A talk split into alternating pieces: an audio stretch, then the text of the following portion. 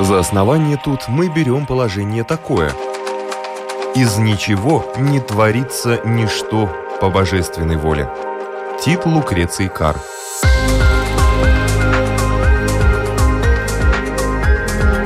Дерзкие теории, смелые гипотезы, предположения, которые завтра могут стать аксиомами. Программа обо всем, что нас окружает. Природа вещей. На Латвийском радио 4.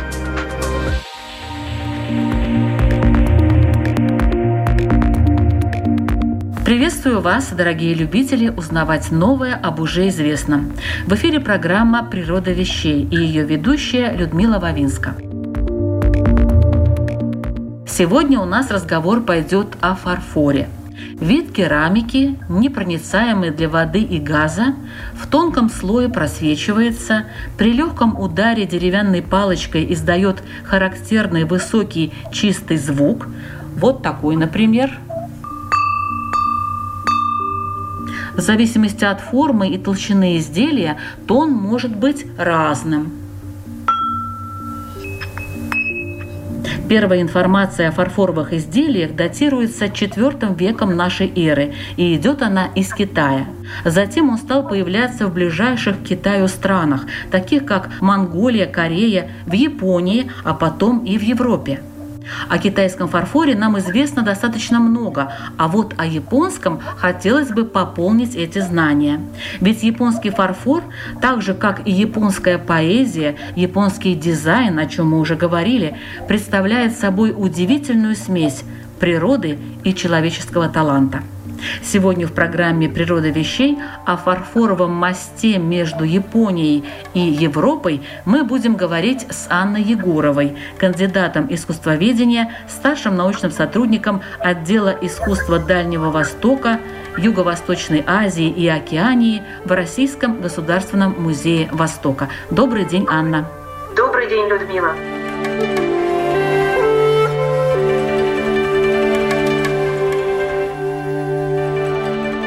Когда появился фарфор в Японии, почему это произошло намного позже, чем в Китае?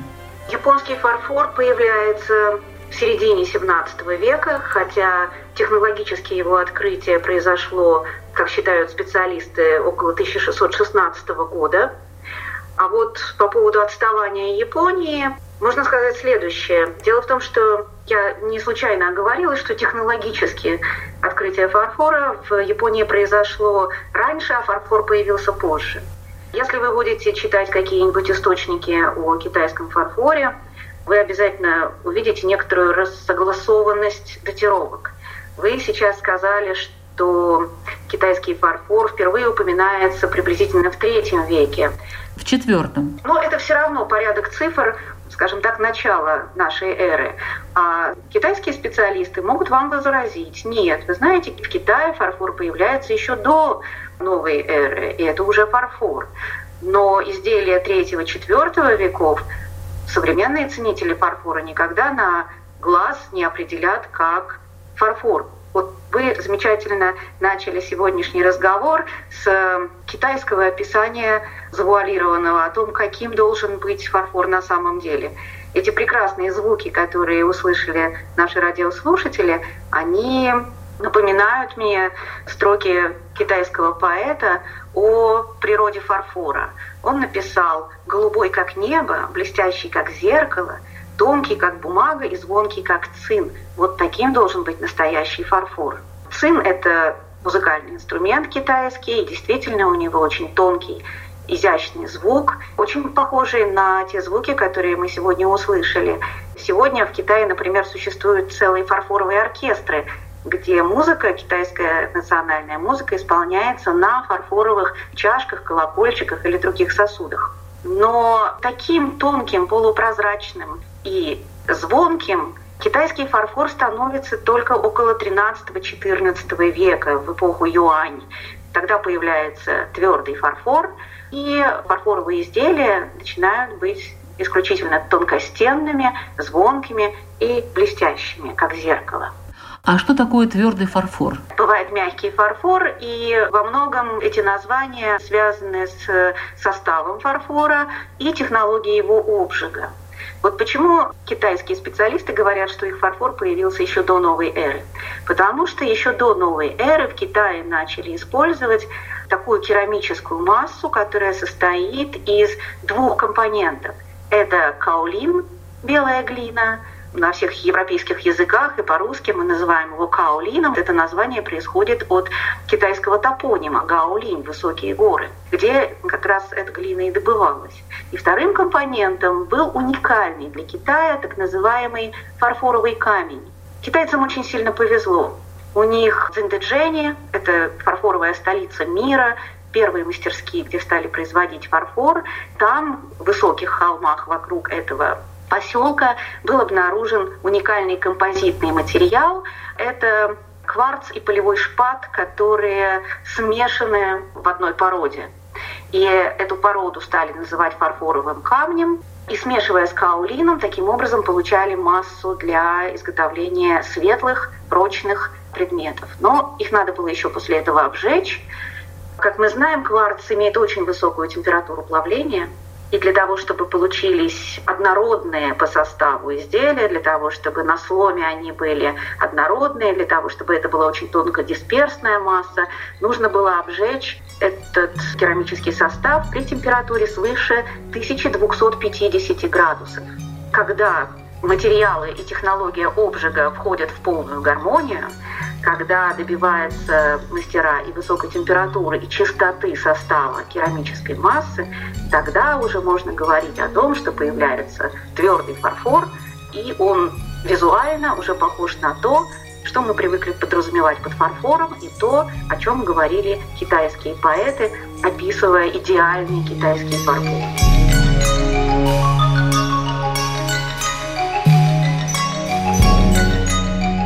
Маленькая фарфоровая пиала, изготовленная в Поднебесной 500 лет назад, была выставлена и продана на торгах известного международного аукциона Сотбис в Гонконге за фантастическую сумму в 36 миллионов долларов.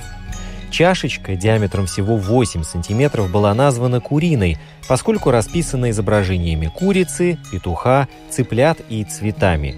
Как утверждали специалисты аукционного дома, пиала, относящаяся к периоду Минской династии, предназначалась для вина и являлась собственностью императора. На сегодняшний день известно всего 20 подобных антикварных вещей, выполненных в стиле Чинхуа. Всего лишь 4 таких предмета хранятся в частных коллекциях. Остальные произведения находятся в государственных музеях, например, в Нью-Йоркском метрополитене, в Британском музее, Национальном музее Тайбэя.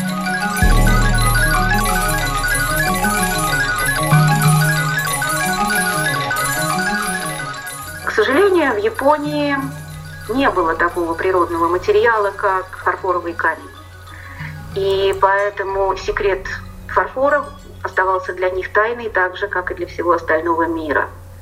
И более того, в Японии довольно долго не было печей высокотемпературного обжига, которые бы позволяли обжигать такие изделия, не просто обжигать, но еще и обжигать в достаточно такой благоприятной атмосфере, когда предметы не соприкасаются между собой, когда они защищены защитными такими колпаками, капсулями.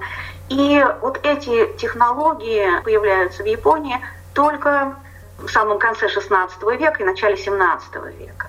Поэтому такое отставание объясняется именно тем, что японцы были вынуждены и находить материалы у себя, создавать заново этот композит фарфорового камня из составляющих его и должны были получить с континента секрет строительства этих великолепных высокотемпературных печей. А почему они все-таки решили этим заниматься? Кажется, покупай себе из Китая фарфор и все, займешь чем-нибудь другим. Ну, не так все было просто. Мы более или менее знаем европейскую историю, но история Дальнего Востока изобилует чрезвычайно драматическими ситуациями, войнами, бунтами, сменами династий в разных странах.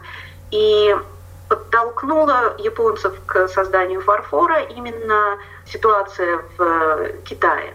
С самого начала XVII века в Китае начинаются бунты, начинаются войны, многочисленные пожары, уничтожение промышленности, которые ведут к смене династии. В 1644 году старая династия Мин пала под натиском новой династии Цин, маньчжурской по происхождению, внешней, ну и, как считали, варварской монгольской династии. Естественно, при всех этих бунтах и войнах очень пострадало фарфоровое производство. И Китай не мог уже обеспечить высокий спрос на фарфор не только на Дальнем Востоке, но и в Европе. Почему мы говорим о фарфоровом мосте между Дальним Востоком и Европой? Потому что уж к середине XVII века Европа уже привыкла благодаря устынским компаниям, а еще ранее благодаря французским изуитским миссиям, привыкла к роскоши китайского фарфора. И покупали довольно много, покупали все страны Европы, покупала Англия, покупала Россия. И действительно спрос европейский на китайский фарфор был чрезвычайно высок. Тем более, что 17 век – это расцвет шинуазри, то есть стиля китайщины, когда в рамках рококо или барокко. Позднее создавались китайские кабинеты, имитирующие какие-то китайские стили ориентальные. Создавались целые дворцы и целые поместья в китайском духе. Но, в общем, знаний о особенностях производства и даже о географии Дальнего Востока было еще довольно мало. Поэтому, когда в исполнение этого спроса японцы начинают предлагать свой фарфор на западный рынок, в общем-то, западный потребитель не очень и понял, когда закончился китайский фарфор и начался японский. И покупали японский фарфор в качестве, ну вот как замещение отсутствующему китайскому. И японский фарфор также вошел, например, в интерьеры шинуазри, несмотря на то, что он китайским не является.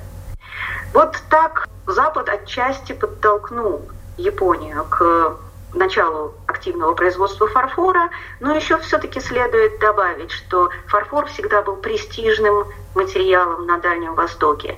И, разумеется, японские князья и японские правители были чрезвычайно заинтересованы не только в экономической выгоде торговли с Западом, но еще и в повышении своего престижа.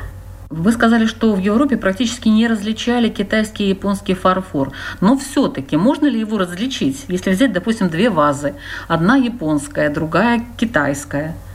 Различить, конечно, можно. Стоит отметить, что, конечно, японские мастера в XVII веке в основном подражали китайским изделиям. Поэтому по декору, по способу декора, по рисункам, по цвету иногда бывает различить сложно. Но как раз японский ранний фарфор, конечно, по качеству сильно уступает китайскому. Поэтому надо ориентироваться не только на то, как выглядит вещь, но и э, немножко глубже, как она сделана. Надо посмотреть на качество фарфоровой массы, на ее цвет, на ее чистоту, нет ли включений таких э, железистых точечек на поверхности. Конечно, к 17 веку китайские мастера уже добились очень высокой чистоты массы, очень качественного глазури.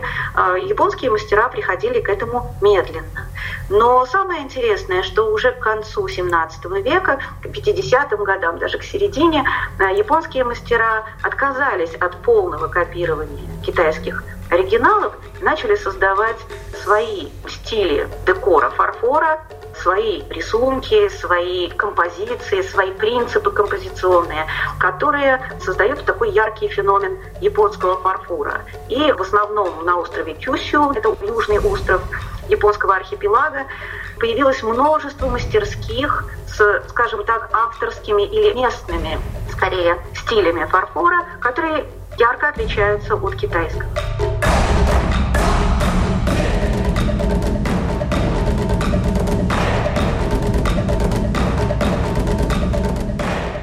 Какие были мастерские и в чем их особенности? Самая известная, скажем, мастерская, а вернее это группа мастерских, находится в местечке Арита. И действительно в Аре были многие мастерские, которые работали в разных направлениях, разных стилях. Так, немножко огульно их называют иногда в Европе фарфор и марии, Но Имари – это не место производства, а Имари – это порт, через который фарфор вывозился на запад. Но делался он вот в этом местечке Арита. Он до сих пор существует, он активно действует до сих пор как фарфоровый центр. Там находится великолепный музей дальневосточного фарфора, в том числе японского, и вы можете увидеть там сотни мастерских, которые занимаются созданием и декорировкой фарфора. Вот в этом местечке Арита впервые начали создавать полихромные росписи на фарфоровом черепке. С одной стороны, это кобальт темно-синий, который клался под глазурь. С другой стороны, это эмалевидные краски, красная, желтая, черная, которыми украшались вещи по глазури. А еще сверху можно было увидеть обильное иногда золочение. То есть э, многие линии, многие детали, они покрывались позолотой. И вот этот очень яркий стиль Мари, который делался в Арида, он в свое время просто захлестнул Европу, пользовался бешеным спросом. Вы его можете увидеть во многих музеях и дворцах. В то же самое время, в XVII веке, в Арита начинают работу мастерские Какиемон. Вообще японские источники, которые не всегда благонадежны, они даже называют годы жизни Сакаэта Какиемона, основателя этой династии, основателя династии мастеров и мастерских. Вот указывается, что он жил приблизительно с самого начала XVI века, с 1596 года по 1666. Но я бы предостерегла слушателей верить этому абсолютно, потому что исследования современных специалистов, наших английских коллег, они показали, что, в общем, как историческая личность Сакаэда Какиемон очень может быть и не существовал а, был придуман мастерами гораздо позднее, в 17-18 веке, когда они начали создавать свою родословную. Нужна была такая точка отсчета, тоже авторитетная, надежная, очень красивая точка отсчета, за которую они приняли некого Сакаида Какиемона. Но имя Какиемон, оно сохранялось на протяжении многих веков, и под именем Какиемон существовали мастерские, которые создавали уникальный, изумительный фарфор уже очень чистого белого цвета с немножечко такой вязкой по цвету белой глазурью, по которой наносились тончайшие деликатные росписи оранжевым цветом, желтым цветом, синим и зеленым, но преимущественно оранжевым цветом хурмы. Хурма по-японски называется каки, и имя Какиемон, собственно, означает мастера росписи цветом каки, цветом хурмы. И вот эти мастерские, конечно, сильно отличались от того, что делалось в остальной Арита. Росписи были гораздо более тонкими, гораздо деликатными, менее цветными, и тоже они заслужили очень большой спрос на Западе. Вот это мастерские Арита, которые начали это производство еще в начале 17 века. Ну и фарфор Набессима, который тоже находится на острове Кюсю, относится к ранним мастерским, но эти мастерские никогда не работали на экспорт. И князья Набессима предполагали, что это будут вещи действительно высочайшего уровня. Извините, все-таки экспортное производство предполагает не то, что более низкое качество, но, скажем так, естественно, учет потребностей и запросов заказчика. Для японцев фарфоровая эстетика была не очень близка. Вот эта чрезмерная яркость, это чрезмерная белизна, это обилие золочения. В общем, для японской керамики не было характерно никогда. Но, конечно, под влиянием Запада, под влиянием западных заказов появлялись такие вещи. А вот князья Набессима не выпускали свою продукцию за рубеж и считали, что это будут предметы высочайших подношений императорскому двору или военным правителям. Это будет фарфор, который будет вращаться внутри страны, и он по своему декоративному строю, скажем, гораздо более японский. Он использует в основном только кобальт, изредка зеленоватые глазури приглушенных тонов, и фарфор на Бессима отличается удивительной тонкостью изысканностью рисунка, сложностью рисунка, ну и иногда юмором, который проявляется в том, что мастерские делали какие-то предметы, например, блюда в форме животных или изображали каких-то животных. Ну, такой юмор, такие вещи, которые не были еще понятны на Западе, но были уже вполне приняты в Японии. И вот эти три мастерские, скажем, три типа фарфора, арита и мари, арита, он же и мари, Какиемон и Набесима – это три старейших японских производства XVII века.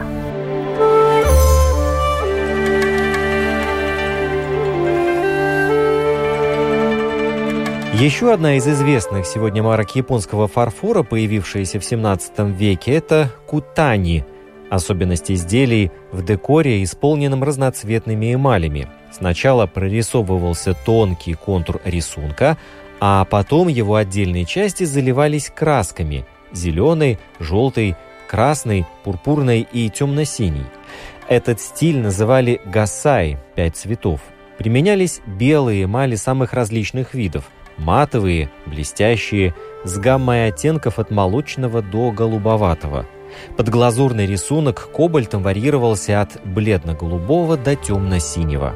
Рисунки для росписи заимствовались с картин японских художников школ Кано и Тоса, а также попадавших в Японию китайских произведений эпохи Мин или эпохи Цин.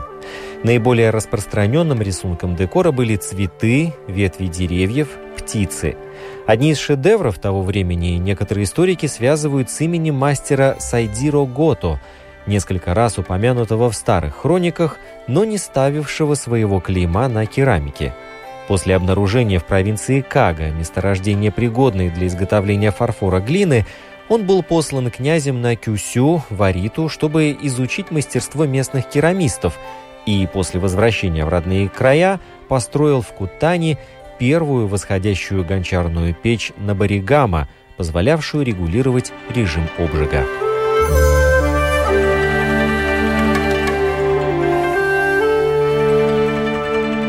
Технологии менялись, и какой фарфор покупали в Японии в конце 19-го, начале 20 века? Такой же, как раньше, или стиль менялся? Безусловно, менялся стиль, и стиль менялся тоже во многом под внешним влиянием. Я думаю, что японцы сами вполне бы ограничивались теми фарфоровыми изделиями, которые были для них традиционные, и постепенно репертуар расширялся в XVII веке, в XVIII веке. И в XIX веке сложилась вполне устойчивая картина внутреннего спроса на фарфор фарфоровые чайники для зеленого чая, изредка фарфоровые блюда для особо торжественных случаев.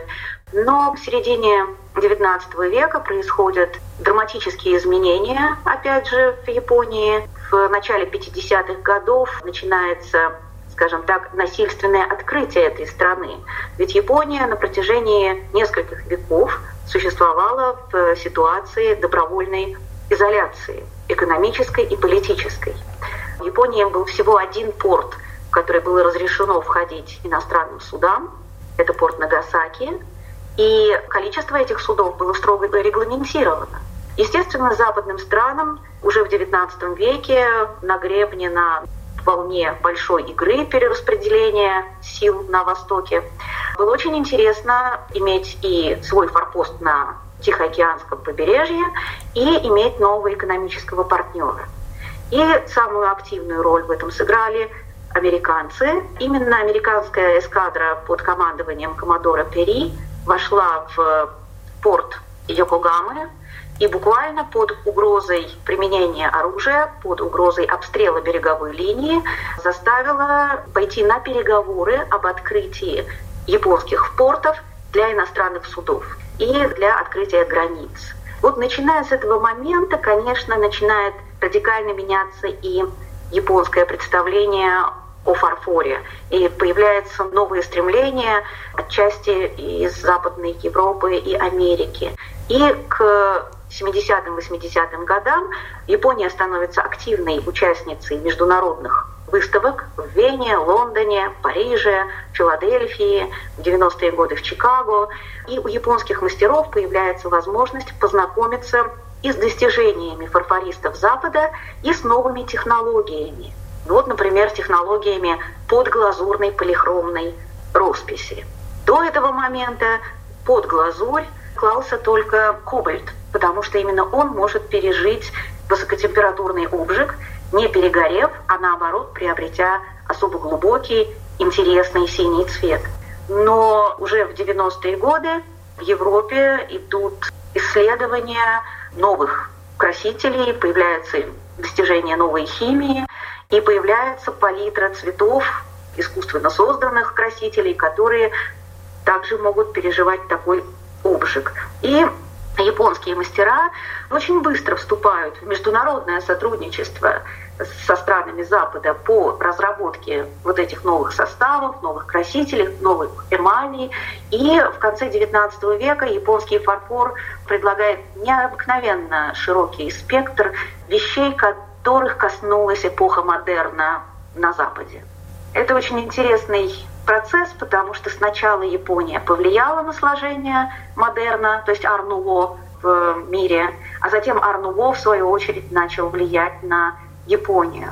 И японский фарфор конца XIX века – это, конечно, высочайшее качество материалов, это удивительные росписи под глазурными полихромными цветами, немного расплывающимися, очень мягкими, я думаю, вы можете увидеть памятники либо императорского завода в Санкт-Петербурге фарфоровой мануфактуры или датский фарфор Копенгагенской королевской мануфактуры, которые также использовали такие подглазурные красители. И вот третьей страной оказалась Япония.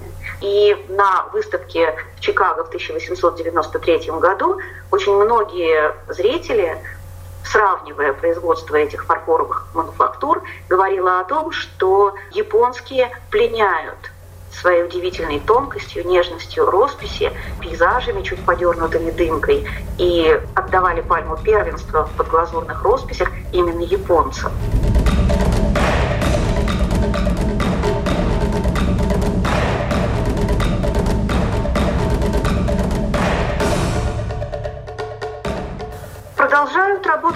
Практически все фарфоровые центры, которые были в XVII веке открыты. Единственное, что меняется тип производства.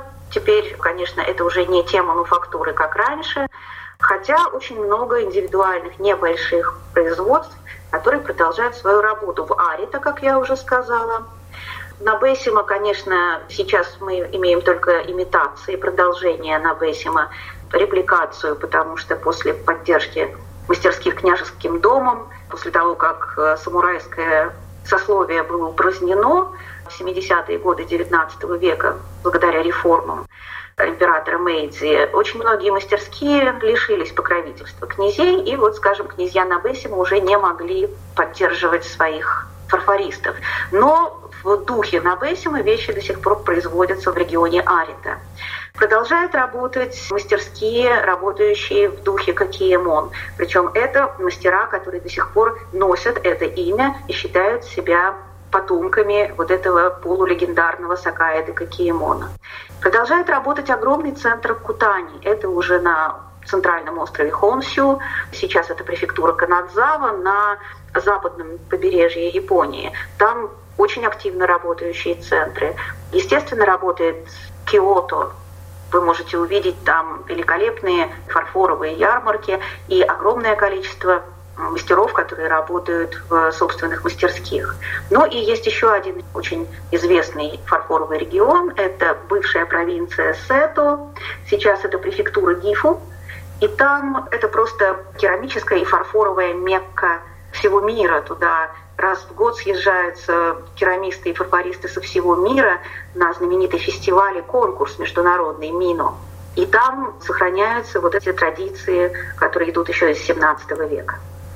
Мы говорили о знаменитых мастерских, а знаменитые изделия японского фарфора есть такие? Фарфор – это все-таки серийное производство. Очень мало какие мастера старые мастера, они создавали, скажем, одну вещь, которая и должна быть одна навеки вечные. Скорее всего, речь пойдет о какой-то небольшой группе предметов, которые достойны особого внимания. Таких единичных памятников, наверное, я затруднюсь назвать. Вероятно, стоит отметить какие-то вещи, которые поражают своей редкостью. Редок весь фарфор на Бессима, скажем так. В западных коллекциях его практически нет. Очень малое количество, потому что он не вывозился на Запад. Редкими мы будем считать уникальные вещи, которые делались для именно японского обихода. Вот в 17 веке была сделана знаменитая серия небольших блюдец в форме сидящей девушки в великолепном средневековом кимоно. Эти предметы были сделаны к бракосочетанию одной очень высокопоставленной юной особы. И к 1698 году, к дате ее бракосочетания, в качестве свадебного подарка были заказаны блюда в блюдца небольшие в форме вот такой вот сидящей средневековой дамы в пышном кимоно с распущенными волосами. И этот декор надсылает нас к эпохе Хэйян. Это золотой век японской литературы, культуры, придворной крутуазной поэзии. Вероятно, такое изображение должно было служить еще и благопожеланием счастливого замужества и процветания всей семьи. Ну вот эти вещи действительно можно назвать исключительно редкими.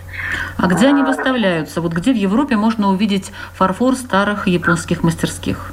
Конечно, во всех крупных музеях, везде, где есть японские коллекции, вы какие-то части японского фарфора можете увидеть. Но мне кажется, что, коль скоро мы говорим о той связи, которая была между Европой и Японией, об этом фарфоровом мосте, я бы рекомендовала вам в первую очередь посетить разнообразные дворцы, которые сохранились или были воссозданы в Европе и в России те дворцы, в которых предполагались фарфоровые кабинеты или фарфоровые какие-то помещения. Вот я могу сказать, что в Рундерском дворце существует великолепный фарфоровый кабинет где на гипсовых консолях, прикрепленных к стене, стоят произведения и китайских, и японских мастерских. Это великолепная коллекция, и небольшое количество фарфора японского стоит также в герцогском кабинете, и мне кажется, что и в будуаре я видела некоторые предметы сделанные именно в Японии, но по заказу западных заказчиков. Если говорить о Европе, естественно, надо смотреть Шарлоттенбург, замок в Берлине, где стены фактически состоят из сплошного фарфора. Это великолепная коллекция японского фарфора и китайского также.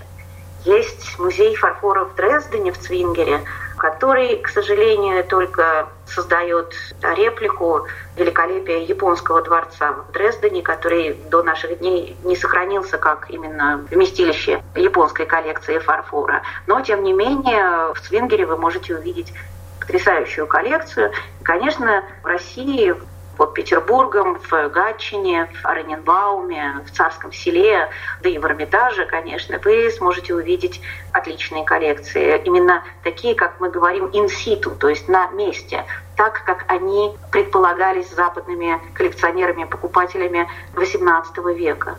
Ну и музейные коллекции. Есть и в Риге великолепные коллекции восточного фарфора, вполне достойные. В Москве в музее где я сейчас работаю, в Музее Востока, в Петербурге, в Эрмитаже и в Музее фарфоровой мануфактуры, фарфорового завода. Также можно увидеть японский фарфор. И не стесняясь, мне кажется, что можно ходить по антикварным салонам, по антикварным выставкам, а иногда даже заглядывать на какие-нибудь блошиные рынки. Потому что до сих пор в частных руках и в руках коллекционеров огромное количество фарфора вполне достойного 18-19 веков, но скорее уже 19 ну и огромное количество вещей, которые были уже сделаны позже и являются сувенирной продукцией. Но и настоящие хорошие вещи там можно до сих пор увидеть.